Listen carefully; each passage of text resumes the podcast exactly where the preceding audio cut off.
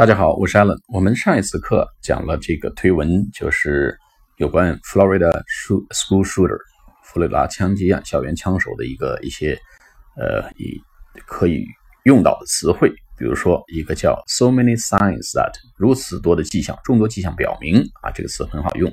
还有一个叫 mentally disturbed，mentally disturbed 就是精神不正常，精神不正常。还有 expel，e x p e l l。Be expelled from 从哪儿被驱逐出去？从学校被驱逐出去。expelled。He was expelled from school，被驱逐出去。那么还有一个不好的和怪诞的行为叫 bad and erratic behavior，e r r a t i c，erratic behavior 行为举止怪诞，行为怪异啊，behavior，b e h a v i o r。还有一个呢，说这邻居和同学们都知道是个 big problem，he was a big problem，他是个大问题啊，big problem。在很多地方形容人跟事啊，一共情境状况都可以用 big problem 的回答，非常口语化。那么还有一个呢，必须把这种情况向有关部门汇报。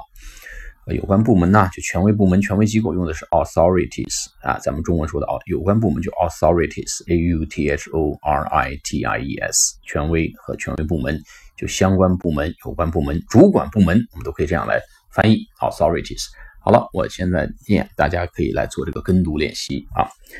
So many signs that the Florida shooter was mentally disturbed, even expelled from school for bad and erratic behavior.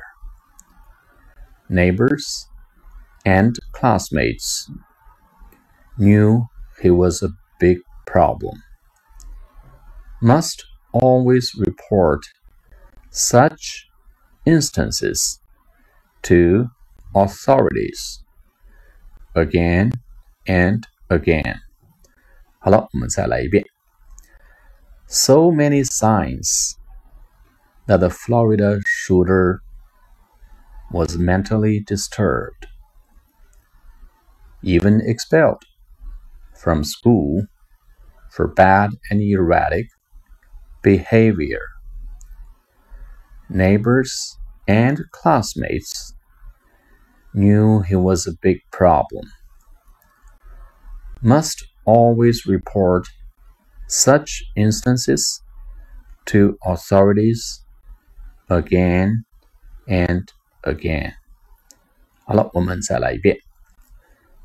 So many signs that the Florida shooter was mentally disturbed, even expelled from school for bad and erratic behavior.